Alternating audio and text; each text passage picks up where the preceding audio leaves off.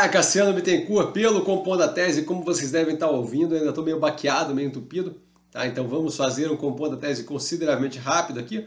De qualquer forma, como sempre que eu falo aqui, nada mais é do que a minha opinião sobre investimento, minha forma de investir, não é de qualquer forma modo em geral, indicação de compra ou venda de qualquer ativo financeiro ou indicação de voto em qualquer candidato ou coisa do gênero, tá? Partindo para as informações, lembrando as, as notícias que tem algum vínculo ali aqui embaixo.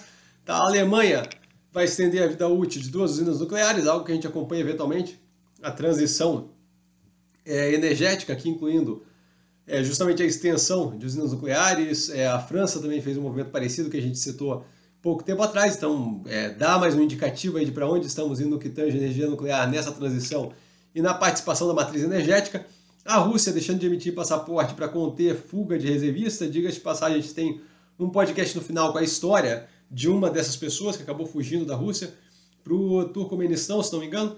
Tá? De qualquer forma, é algo que de fato demonstra ali, né, o nível de recepção pela população das medidas tomadas recentemente pelo Putin.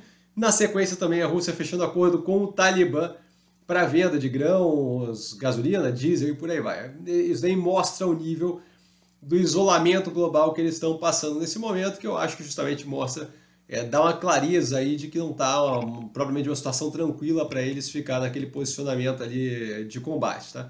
Falando de ativos que não estão no portfólio, a Gafisa caindo forte depois do anúncio do follow-on, que deve diluir consideravelmente os investidores que estão lá dentro.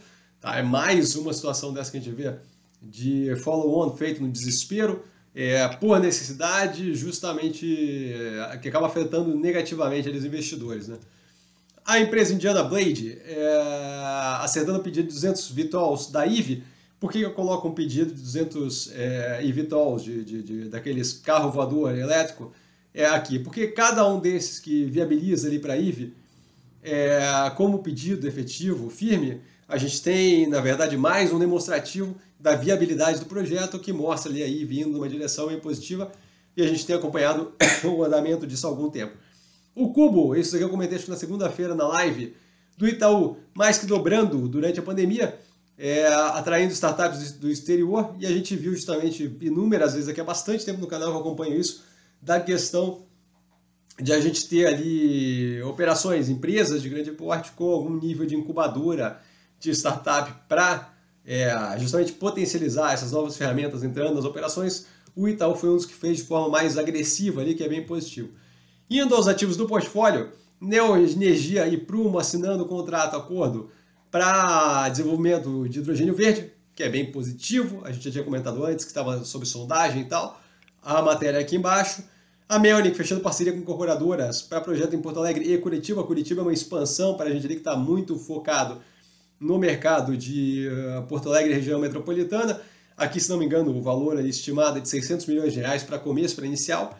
Tá? A Fleury adquirindo Retina Clinic, é, 21 milhões, não é nada que seja gritante ali ou muito relevante na operação. E a Hermia Pardini com a CSV Central, outra de 17,8 milhões, também não muito relevante, mas Cassiano Hermia Pardini não está no portfólio. Está em processo de compra pela Fleury, então tudo que ela comprar ou fizer nesse meio tempo, a gente acaba é, engolindo para dentro da operação, dando aquilo ali, tendo a continuidade daquilo ali. Né? Desculpa pela tosse. É, passando para os podcasts, a gente vê o preço fertilizante recuando agressivamente e a relação de troca melhorando consideravelmente. A podcast aqui, pelo Notícias Agrícolas, é algo que eu vejo como relevante, porque durante um bom tempo foi vendido como era o apocalipse, o fim do mundo, e a gente está vendo novamente mais um ponto que arrefece que não era o fim do mundo, que não ia acabar com o Brasil nem nada disso. Então, é interessante aqui ver. Tá, o The Daily, do New York Times, com a história é, da revolta iraniana das mulheres pela morte de uma menina lá de 21 anos, 22 anos, se não me engano, que foi levada pela força policial de moralidade lá do país é, e acabou morrendo no transporte, foi, foi baque, acabou morrendo por causa do transporte a princípio, tá? E aí justamente gerou um uprising, gerou uma, uma, uma agressividade, é, uma, uma, revolta das mulheres iranianas é, em prol do direito de uso, é, direito de uso ou não do hijab, tá? da, da, da do, do lenço no, no, na cabeça. Então, se achei bem relevante, é uma coisa bem interessante, estou na torcida para elas e espero que elas consigam. É, de qualquer forma, é mais uma parte do mundo aí que eu acho como que eu vejo como relevante. É, o The Daily também, é, justamente com aquela história que foi comentada, de, da história de um dos, dos, dos possíveis é, reservistas lá no, na Rússia, a história dele comentando com a, com a jornalista todo o processo até que ele conseguiu fugir, é, se não me engano, para o Turcomenistão, não consigo ver aqui, é, não, não consigo ver aqui. Tá, mas na história aqui, justamente, é, ele explica tudo isso, é bem interessante.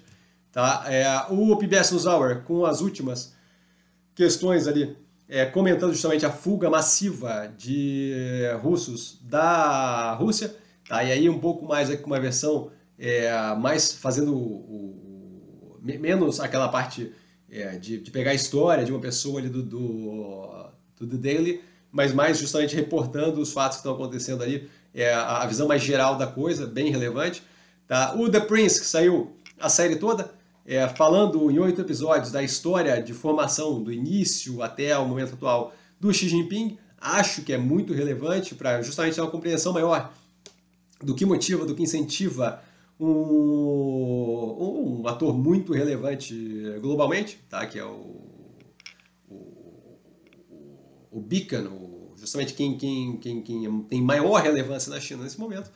Tá? E na sequência o UOL investiga justamente falando da a matéria, o nome da, da, da, da série A Vida Secreta do Jair, tá na segunda temporada já, eu devorei a primeira correndo, que também fala a fundo ali, é, com bastante documentação, é, de, um, de um ator é, político que para a gente é muito relevante, que é o presidente atual da República e que pode vir a ser é, reeleito. Tá? Então acho que é relevante, acho que vale a pena ver isso aqui em português, assim, é, flui, sabe? Muito bem feito, é, muito bem documentado e muito interessante, dado que fala justamente do presidente da República atual.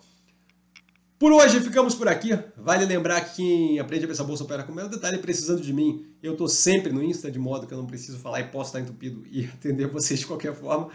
Tá? A gente continua aí, possivelmente com análise amanhã. O movimento da semana domingo. É, votem, tá? É, e a gente deve ter aí grande. A parte mais relevante dessa semana toda deve ser justamente o resultado da eleição que sai no domingo, graças às urnas eletrônicas, são completamente seguras. Me admira ter que falar isso 10, 15 vezes, mas é importante sempre relembrar. Beijo a todo mundo e até amanhã. Valeu, galera!